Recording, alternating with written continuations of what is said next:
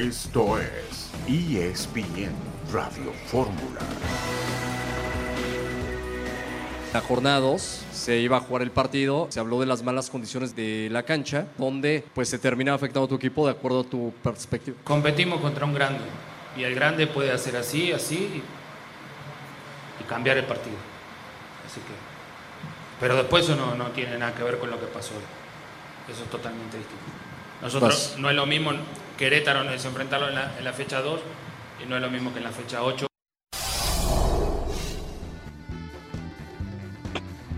Bienvenidos amigos a ESPN Radio Fórmula. Con mucho gusto les saludamos en esta edición. Rafael Puente, José Luis Sánchez Solá e Itán Benesra. Ya escuchamos a los actores del duelo de ayer entre Querétaro y el América. Platicaremos de eso y de muchas otras cosas más. Rafael Puente, ¿cómo estás? Buenas tardes. Hola, ¿qué tal, Leitan? ¿Cómo estás? Un gusto saludarte a ti, a Chelis y por supuesto a toda la gente que nos escucha. Un abrazo para todos. Chelis, ¿cómo estás? Buenas tardes. Están, Rafa, buenas tardes. Abrazo para todos. Ahí, ahí un abrazo grande al Chelis, ya decíamos del América que derrotó a Gallos y es líder de la Liga México que se mantiene en la posición número dos en el ranking de FIFA. Bryce Young en el fútbol americano no entrenará hoy y hace unos minutos una mala noticia para los vaqueros de Dallas porque Trevon Diggs, su esquinero, queda fuera toda la temporada por una lesión de ligamento cruzado en la práctica del equipo y Joe Burrow. También platicaremos un poquito sobre su lesión. Vamos a escuchar a Felipe Ramos Rizo y es que el partido de ayer no estuvo alejado de la polémica. Vamos a ver qué dice Felipe y ya escucharemos eh, estas reacciones porque pues el América siempre da de qué habla. Ganó el América con un robo en Querétaro. En mi opinión hay falta. Sí, para mí es clarísima la falta. Es tan clara que el árbitro la señaló de inicio. El árbitro señala la falta. El grave problema de esto es que el VAR es quien maneja ya los partidos. Si te hace cambiar una decisión cuando tú estás de frente a la jugada y tú la ves y tú decides que es, que es falta, algo está mal en el arbitraje mexicano. Pues vamos a platicar con Felipe Ramos Rizo. Eh, Rafa, ¿hubo o no hubo falta en esta jugada polémica? Sí, sí, para mí sí hay falta, ¿eh? sí hay falta.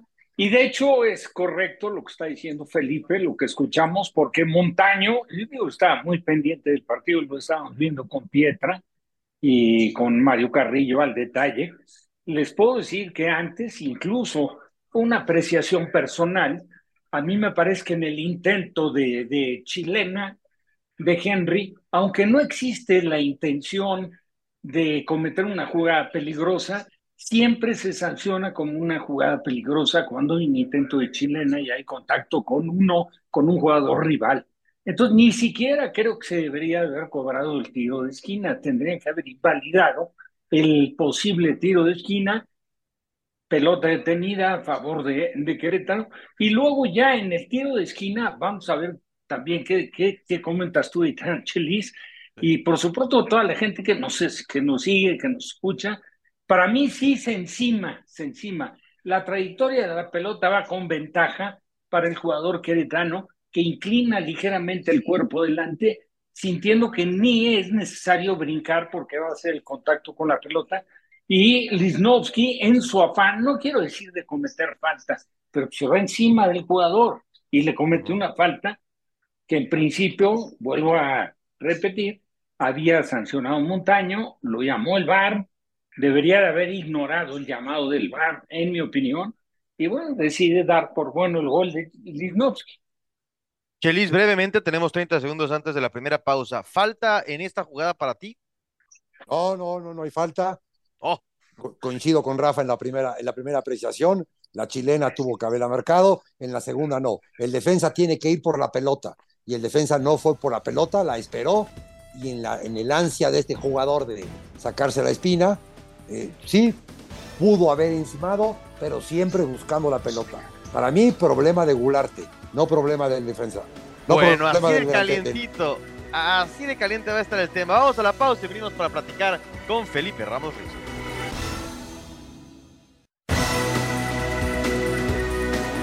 ¿No hubo polémica en el segundo gol? Sí. Le preguntaron al técnico. De ellos no le hicieron preguntas. Perfecto. Lo vieron todos. Los, estoy viendo los periodistas, los que, los que analizan. todo fue foul. Entonces el árbitro no tuvo los pantalones para marcar el, el foul de lo que había marcado. Está clarita la imagen. Hoy estoy muy enojado, porque bueno, el América no necesita de eso para, para ser superlíder o para ganarle a Querétaro. A Querétaro. ¿Está? Y habla mal de ustedes si no le preguntaron lo que, vieron en la cancha. Creo que empecemos por ahí. Después el partido tiene un montón de análisis, un montón.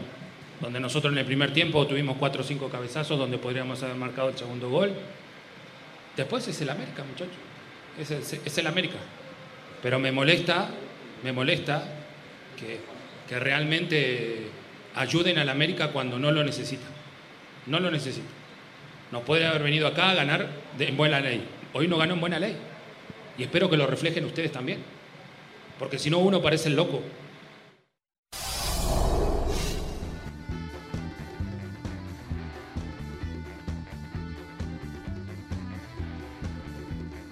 Ahí las palabras de Mauro Gerg, del entrenador del Querétaro, fuerte lo que dice el técnico de Gallos. Con ustedes en ESPN Radio Fórmula, Rafael Puente, José Luis Sánchez Solá, Chelice y Tan. Y saludamos también a Felipe Ramos Rizo. Felipe, pues de una te, te pregunto, en lo que después escuchamos a mis compañeros, a nuestros compañeros, eh, ¿cuál es tu opinión de la actuación ayer de, de Diego Montaño? Hola, ¿qué tal? Buenas tardes a todos. Mira, no, no, no estaba haciendo un mal trabajo. El problema es que es un árbitro muy manejable por el VAR.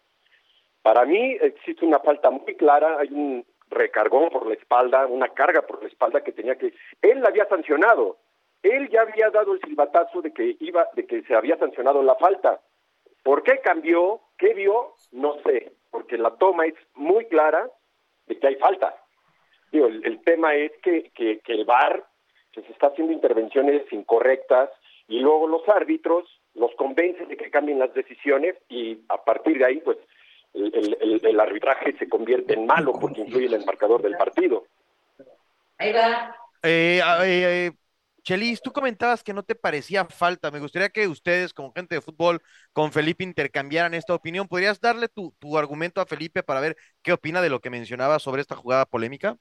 Felipe, un abrazo. Para mí el gran, pro- Hola, el gran Felipe. pro- el gran problema hay dos problemas. Uno, que el defensa no va por la pelota cuando tuvo que haber ido por la pelota. Y es cuando se encoge y el otro jugador, el rematador, va sobre la pelota. Y el segundo problema es que si el árbitro ya lo vio, ya lo catalogó, ya, lo, ya vio que, que, que este, que había falta, ¿a qué carajo va al bar? No seas comodino, ahí sí te sigo. Donde no te sigo es en la primera acción.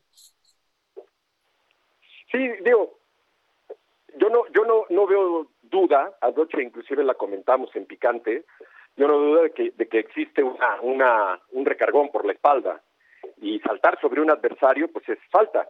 Entonces, eh, totalmente de acuerdo contigo, Chelis, de que si ya tú sancionaste, si tú estuviste de frente a la jugada, la viste de frente, porque anoche pasamos la toma, no te miento, el árbitro estaba a cinco o seis pasos de la jugada. Si ya tomaste tú esa decisión, pues quédate con esa decisión y se acabó. El problema que para los árbitros ahora es muy fácil. Ah, me llaman, sí voy y la cambio, no pasa nada. Al fin, yo no la tomé, me están diciendo a mí y se han vuelto muy irresponsables ya los árbitros con este tipo de, de intervenciones. Muy bien, muy bien. Rafa, no sé si quieras eh, preguntarle, conversar algo con Felipe. No, pues bueno, yo lo comentaba, o sea, para mí, digo, se equivoca el árbitro terrible, porque la primera, ayer lo comentaba, ahorita tú, de acuerdo, Chelis, yo respeto también el punto de vista de Chelis, efectivamente, el defensor no va por la pelota, espera porque viene a una, a una distancia y ni siquiera para tener que hacer un pequeño saltito, él sin brincar ganaba la pelota. Yo creo que eso es lo que genera cierta apatía del jugador de Querétaro para no ir a buscar la pelota. Es cuestionable para el defensor, pero la carga por la espalda siempre será sancionada como falta. Y sí se recarga sobre él, ese es mi punto de vista. Ahora, lo peor de todo es que en una jugada que siempre se marca, siempre dentro del área, como una jugada peligrosa, en la chilena que intenta Henry Martin, no sancione el árbitro como falta, como jugada peligrosa. Con eso se hubiera evitado todo, porque en lugar tiro de esquina era una falta sancionable para cobrar a favor de Querétaro. Así es como yo veo el, el tema de la jugada. Y lamentable que si él apreció y como dice Felipe, ya había sancionado falta, que el VAR le diga, cuando él ve la jugada sin ningún obstáculo que le impida tener claridad en cómo se vio, cuál fue el desenlace de la misma, que se eche para atrás, que ignore lo que él había decidido y se va al VAR a recibir influencia y marcar penal. Digo, marcar bueno un gol.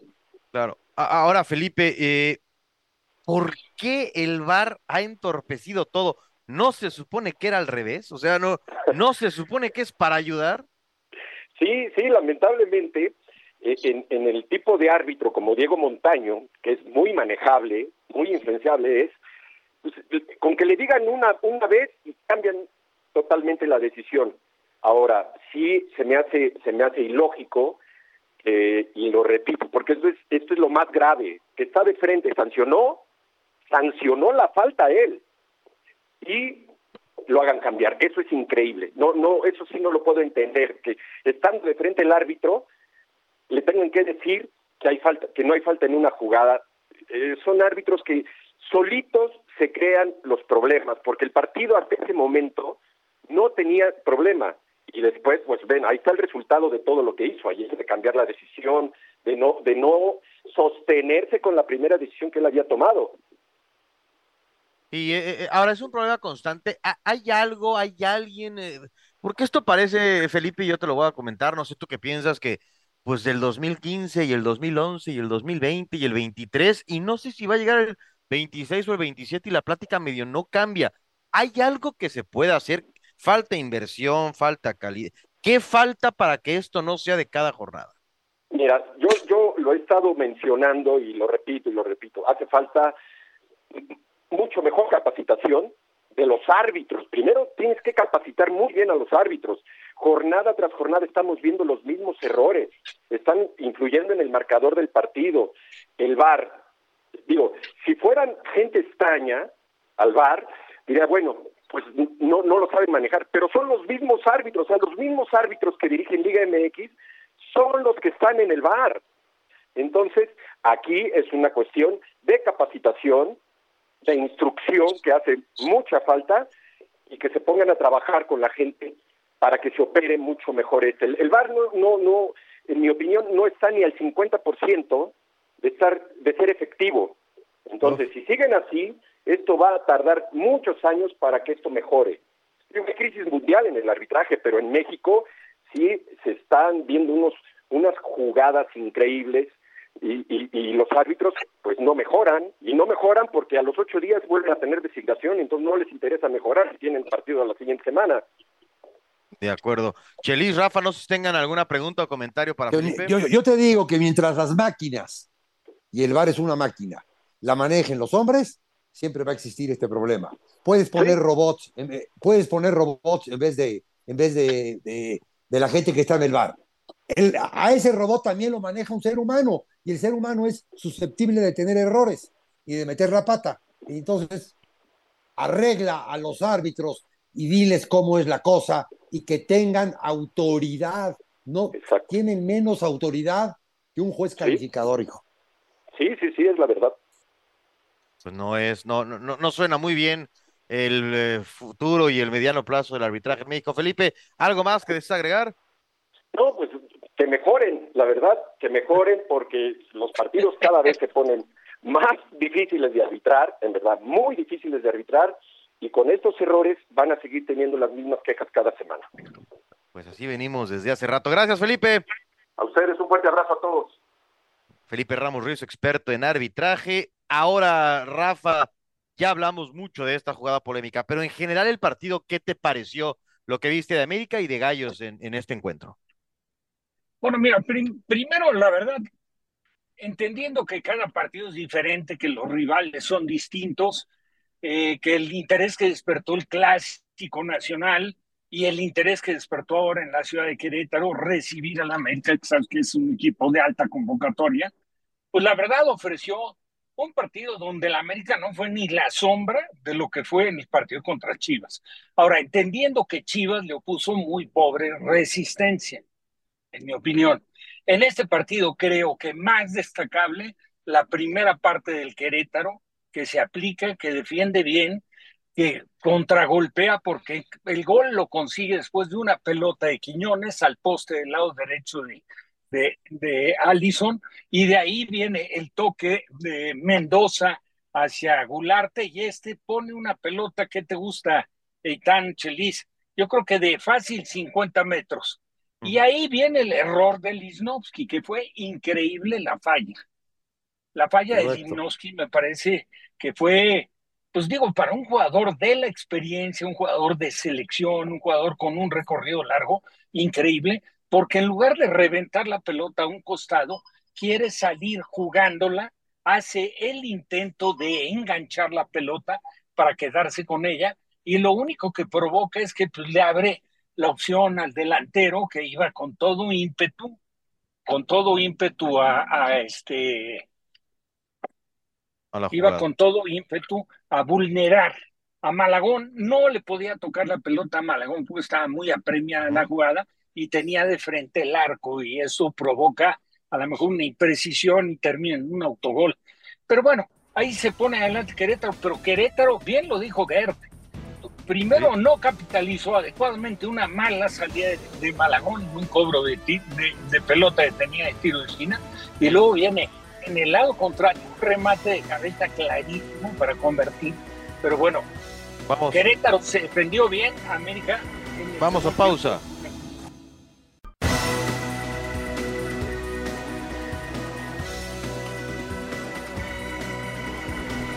Volvemos con ustedes en ESPN Radio Fórmula.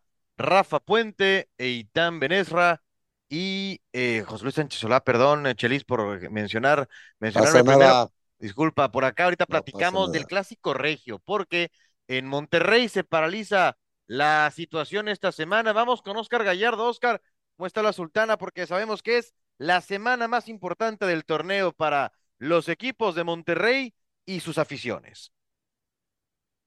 Qué gusto me da saludarte, y tan fuerte abrazo, Rafa Chelis, amigos de ESPN Radio Fórmula. Bueno, pues Fernando Eltano Ortiz esta mañana en las instalaciones del Barrial dejó en claro que ya cuenta con Sergio Canales, el futbolista español, pudo entrenar al parejo este día. ¿Qué les parece si escuchamos las palabras del técnico del Monterrey después de que hoy por fin pudo entrenar con un Canales que ya no siente dolor en su muslo derecho?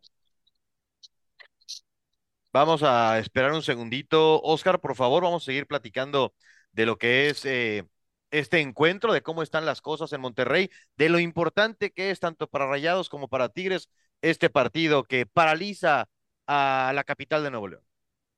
Eitan, fíjate que en estos últimos días se ha vivido una situación completamente diferente te puedo decir que he observado en lo personal menos camisetas tanto de Rayados como de Tigres en las calles.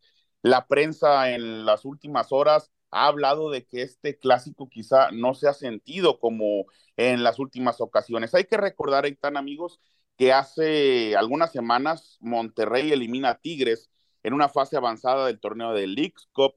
El torneo anterior se miden en las semifinales, Tigres avanza a la gran final ante las Chivas Rayadas del Guadalajara. Me atrevo a decir, Eitan, que este es uno de los clásicos que hoy, pues quizá la fiesta no se vive tanto, pero dentro de la plática, la plática con la afición incomparable, con la afición albiazul, pues coinciden con el tema en que hoy son solo tres puntos. Si hay un ganador, si hay un perdedor, son tres puntos. Confían ambas aficiones en que en liguilla se volverán a ver las caras, Eitan. Interesante. Perfecto, Oscar. Muchas gracias por este reporte. Gracias, Aitán.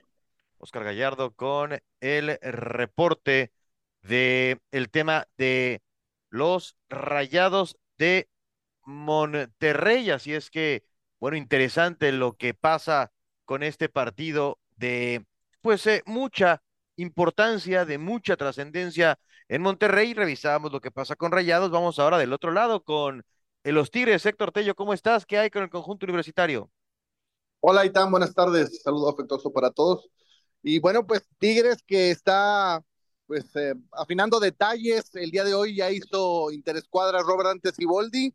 Y bueno, pues eh, la novedad es ver a Sebastián Córdoba eh, prácticamente confirmado como titular al ser empleado en este ensayo táctico iría de arranque después de prácticamente un mes de inactividad, después de un golpe en la rodilla derecha que lo dejó fuera en los últimos partidos, incluso de la reciente convocatoria de la selección mexicana. Y bueno, sería la novedad en el equipo que dirige Robert Antesiboldi, que habla acerca eh, sobre las críticas que ha recibido el clásico regio de ser poco espectacular en los últimos años en comparativa con el clásico nacional y el clásico tapatío que han ofrecido un mejor espectáculo, un partidos más abiertos, mejor eh, eh, jugados para la tribuna. Vamos a escucharlo. Nosotros realmente, en opinión muy personal, nunca preparo un partido para empatar o para especular un resultado. Siempre lo, lo preparo para ganar. Estamos trabajando para ganar, tenemos el plantel, tenemos los jugadores, tenemos la capacidad, tenemos nuestra afición, que no se le puede faltar el respeto, y a la institución, mucho menos. Entonces, por parte nuestra nos vamos a preparar para ganar el partido. Después el fútbol, todo puede pasar, con el momento que rueda la pelota, todo puede pasar, pero en la semana nos preparamos para ganar el siguiente partido y hoy toca Rayados el siguiente partido.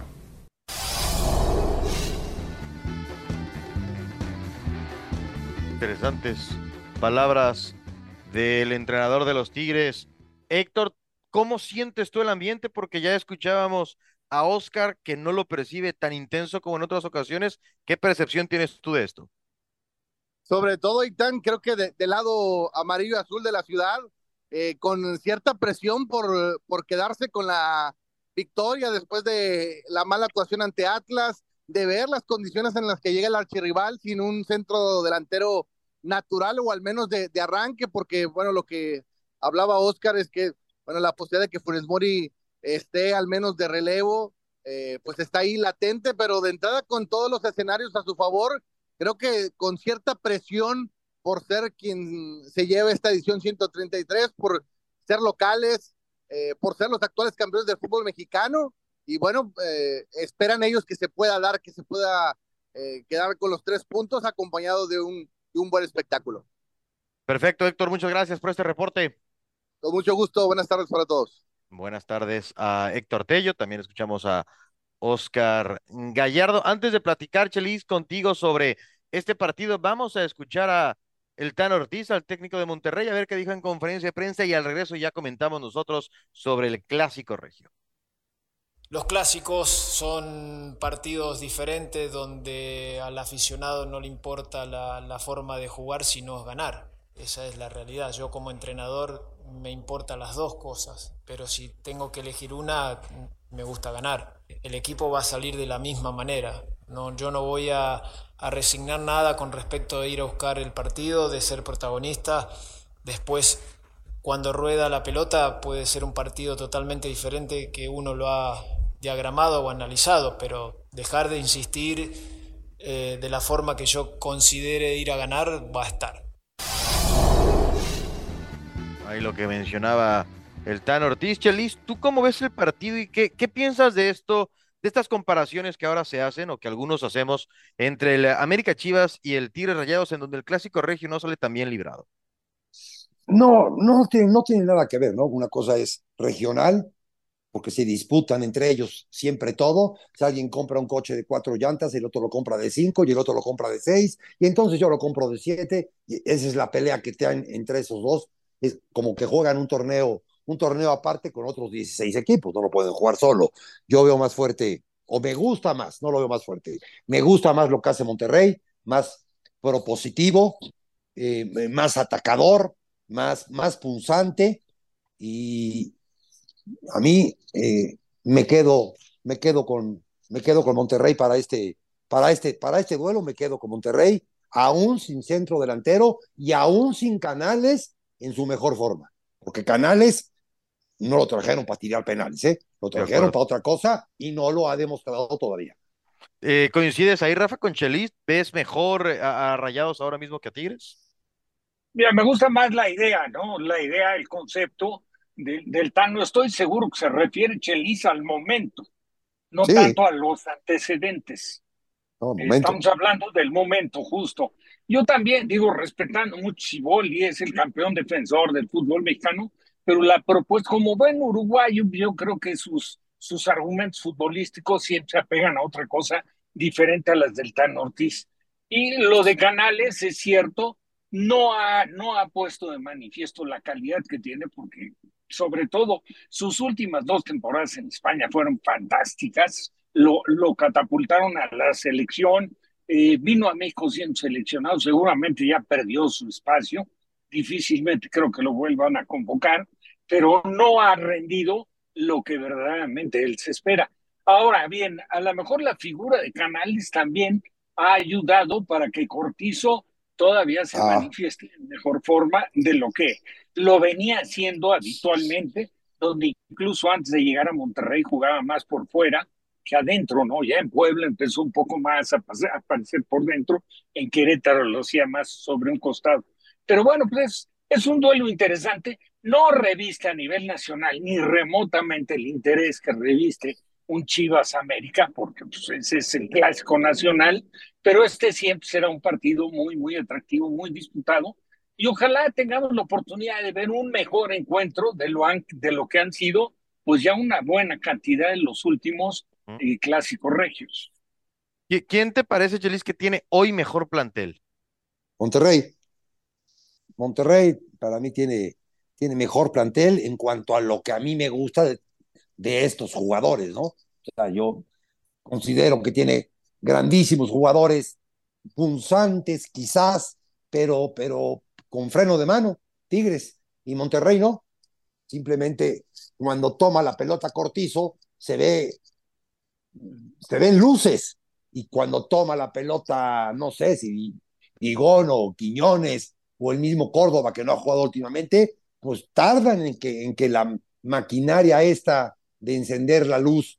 Tarda, tarda en encender para, para la calidad que tiene. Es mucho más explosivo Monterrey.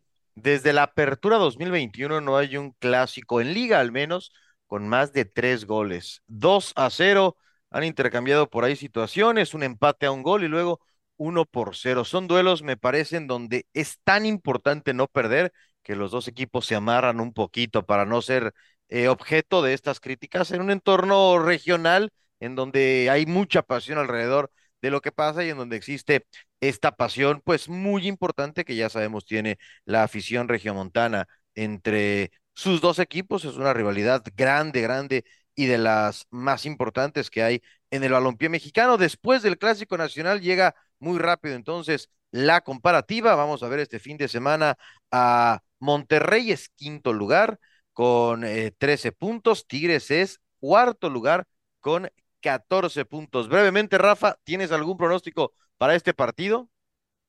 Pues no, no, la verdad veo, veo a Monterrey, ¿eh? me parece que la postura de Monterrey eh, me gusta más, me gusta más el, concepto, la idea. Creo que es un equipo que sale más con, el, con la firme intención de ir a ganar el partido que tratar de no perderlo. ¿Altas o bajas, Chelis? Dime rápido. Altas, altas. Monterrey y altas, ya quedamos. Pausa, venimos. Pasión, determinación y constancia es lo que te hace campeón y mantiene tu actitud de ride or die baby. eBay Motors tiene lo que necesitas para darle mantenimiento a tu vehículo y para llegar hasta el rendimiento máximo. Desde sobrealimentadores, sistemas de sonido, tubos de escape, luces LED y más. Si buscas velocidad, potencia o estilo, lo encontrarás todo en eBay Motors. Con más de 122 millones de piezas, siempre encontrarás justo lo que buscas. Y con Guaranteed Fit de eBay, tienes la garantía de que tu pieza quede perfectamente a la primera o se te devuelve tu dinero. Porque con eBay Motors, quemas llantas y no tu dinero. Con las piezas que buscas, a los precios que quieres, tu auto se convertirá en el MVP que te dará el triunfo. eBay Motors. ebaymotors.com Solo para artículos elegibles se aplican restricciones. Lo dije, lo dije, no sé, la verdad que no, no lo pienso todavía porque está lejos. Eh, sí que pienso en, la Copa América y es uno, un objetivo llegar bien a, la Copa América que justamente se juega acá. Pasaron los años y hay que ver cómo me voy, voy sintiendo. Quizá la liga, el ritmo es, otro también de los partidos y y nada, iré viendo eh, día a día como, como me encuentre y ya te digo, faltan tres años.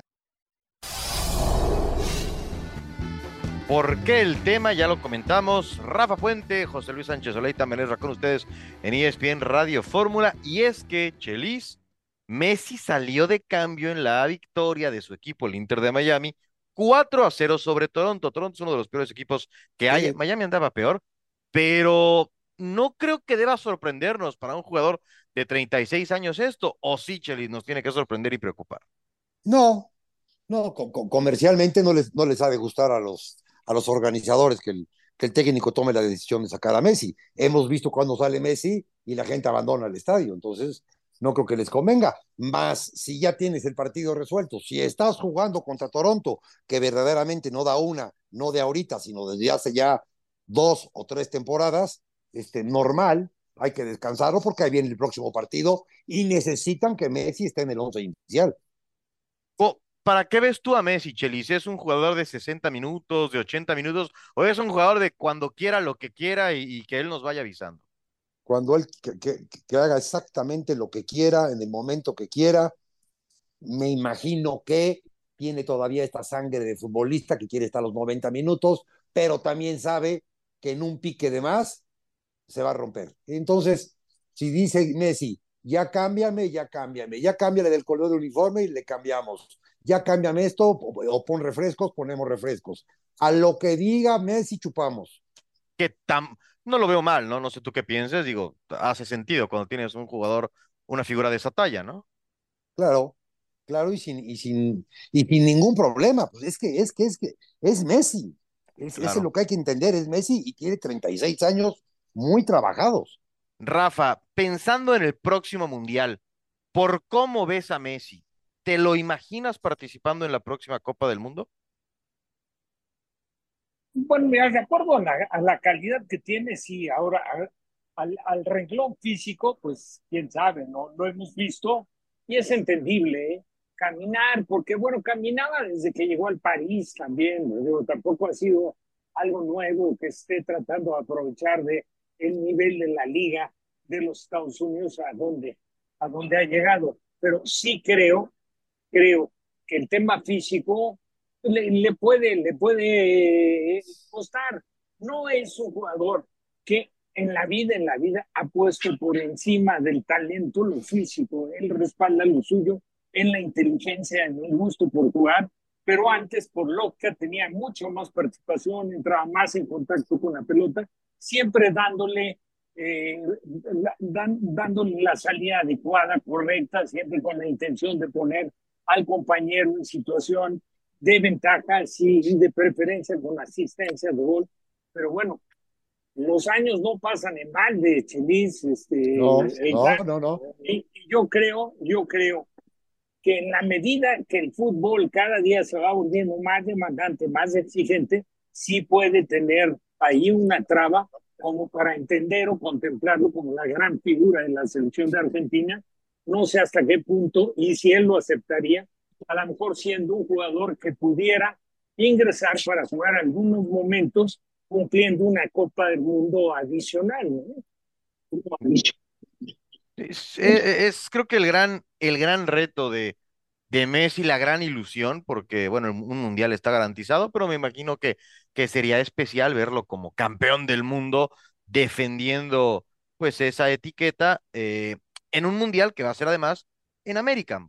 No está tan cerca México, Estados Unidos y Canadá de, Argentina, pero bueno, eh, ya veremos qué sucede con, Messi, porque sin duda, pues eh, se prenden las alarmas color eh, ámbar una vez que está en descansando un poquitín. Vamos a dejar el, el fútbol por unos segunditos. Vamos a platicar ahora de softball, porque estamos muy contentos el día de ayer se da a conocer la creación de la Liga Mexicana de Softball y vamos a platicar y yo felicito y le mando un gran abrazo a Horacio de la Vega.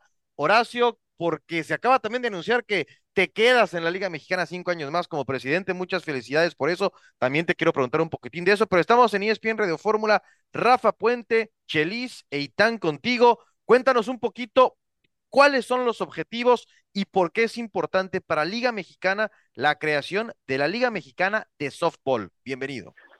Gracias, Eitan, no, y mi querido Rafa, ¿cómo están? Los saludo con mucho gusto. La verdad estamos contentos porque es un, un deporte que evidentemente no se le da mucha difusión en, en, pues en muchos, muchos años, no ha tenido realmente un, un impacto tan sólido.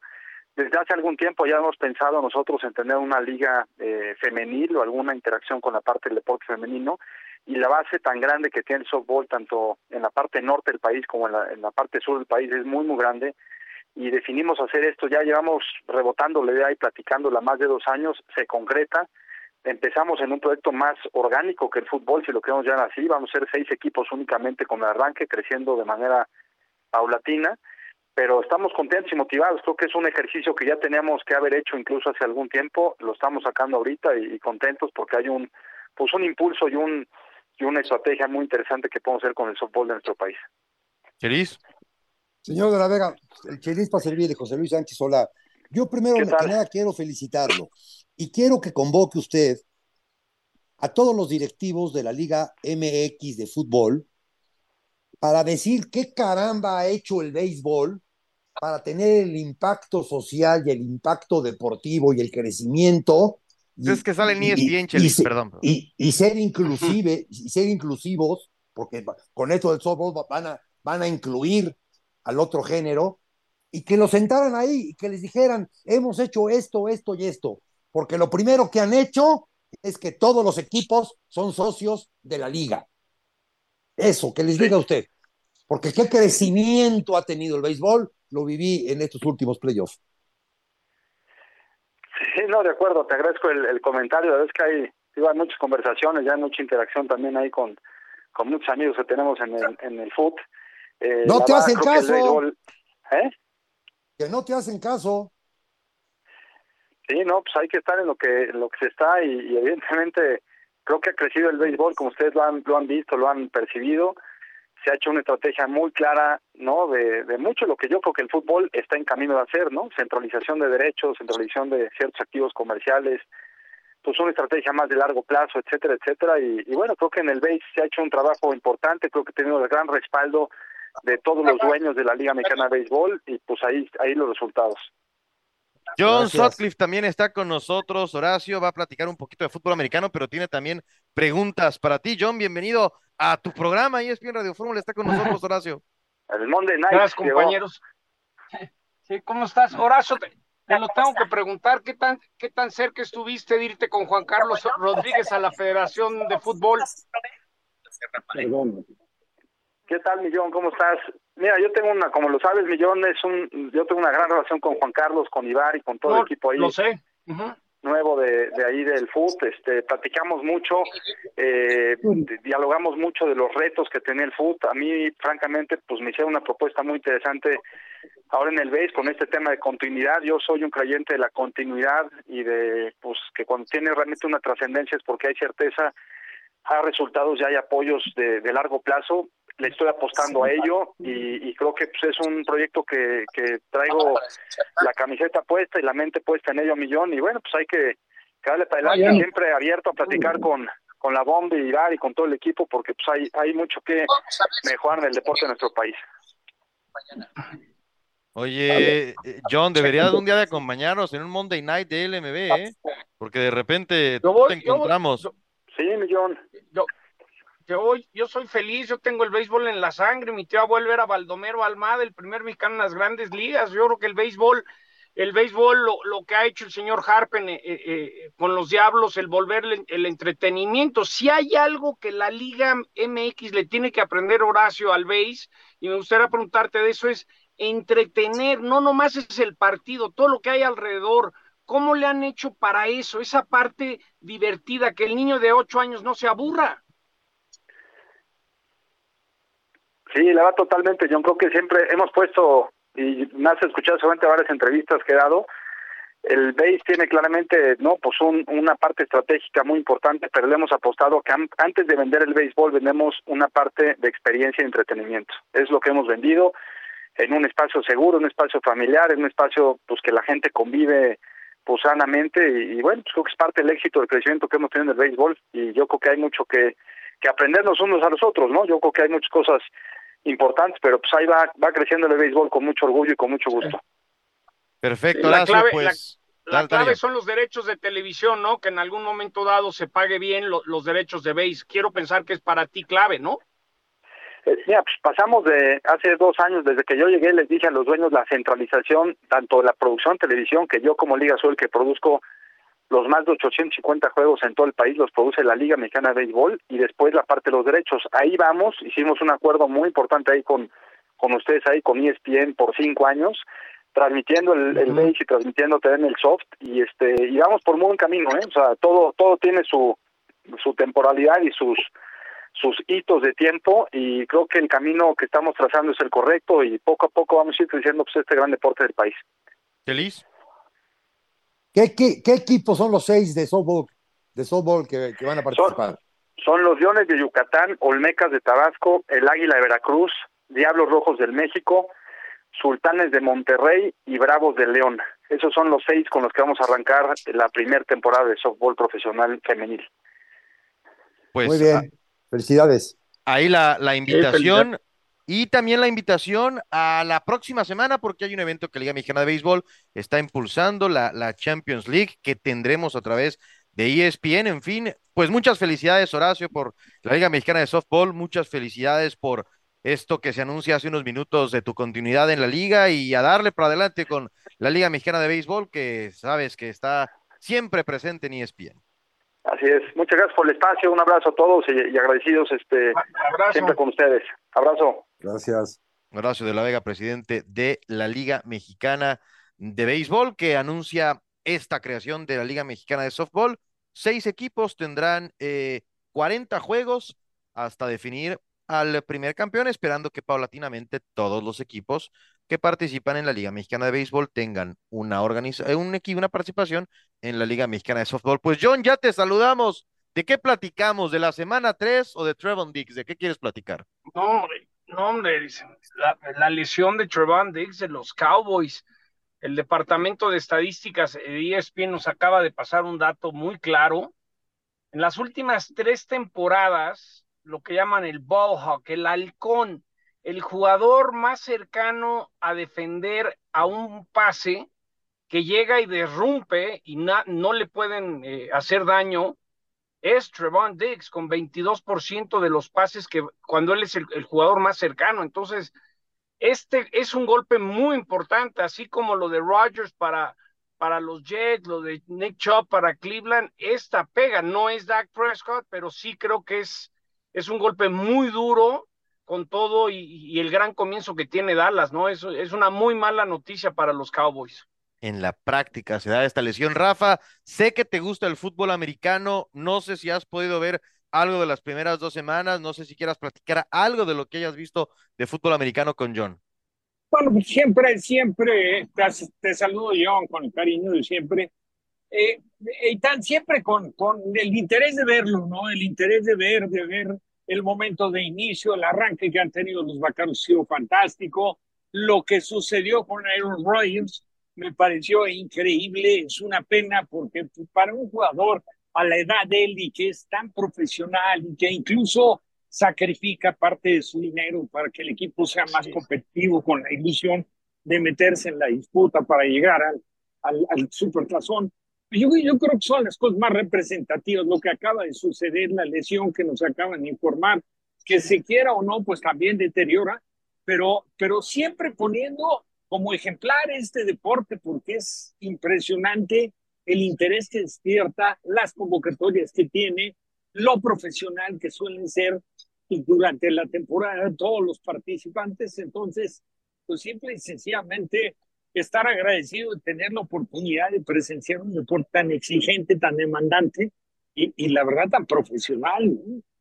La verdad Eh, que fíjense sí. que el lunes Nick Chubb se truena la rodilla, no lo pasamos en la televisión y, y un camarógrafo que estuvo cercano me dice, John, el grito que pegó Nick Chubb cuando sabía que, que el dolor que tenía, sí, es un deporte muy violento, muy físico. Sé que al Chelis también le encanta la NFL y, y, y, me enteraba que van a ir a Madrid, están analizando ir a, al estadio del Real Madrid, ahora que quede nuevo, y, y Río de Janeiro, porque la, eh, no se va a poder jugar en el Azteca. Yo creo que si bien nos va en noviembre de 2025, porque ya lo he comentado que la Azteca, aunque cierre en marzo por unos conciertos, América y Cruz Azul estarían jugando en el Ciudad de los Deportes a partir de enero y eso pues nos ha dado en la torre de la NFL en México, porque el hubiera no existe, pero pues sí se puede haber tenido un partido, alguna razón habrá habido por la cual no se llevó a cabo, pero sí es muy físico este deporte, es a nivel de cancha de repente a veces dices, qué bruto, qué guamazos, cómo aguantan. Hoy, hoy empieza la semana 3 de la NFL, yo también sé que, que a Chelis le gusta la NFL, gigantes de, de Nueva York contra los 49 de San Francisco, ¿traes Parley Chelis o no? No quiere decirnos. No quiere decirnos. Yo, con Francisco siempre. Ok, altas o bajas. Escucha, no se escucha. No se escucha. Menos Yo te doy un buen tip. Ay, venga. Los últimos dos partidos, en los dos partidos que llevan los gigantes hasta la fecha, en la primera mitad les han anotado 46 puntos y no tienen un solo punto en la primera mitad yo creo que San Francisco va a querer salir, golpear y definir pronto. Me encantan los 49ers primera mitad. La línea ya se movió a, menos siete y medio, pero yo creo que le van a pegar con todos los, los 49ers en la primera mitad, sobre todo y tan para empezar a, cuando es jueves, pues si, si controlas el partido puedes descansar a ciertos jugadores. Eso, eso, además que están en casa. Gracias, John. Gracias. John Sutcliffe platicando sobre el arranque de la semana 3 de la NFL. Hoy entonces Gigantes de Nueva York contra 49 de San Francisco. Y también sobre la lesión de Trevon Dix. Queda fuera uno de los jugadores más importantes de la defensiva de los Vaqueros que ha jugado también estas primeras dos semanas. Momento de despedirnos. Chelis, muchas gracias. Rafa, gracias. Gracias, Eitan. Un abrazo para ti, Chelis, John y para toda la gente que nos escucha. Muchas gracias a ustedes. Mañana nos escuchamos aquí en ESPN Radio Fórmula.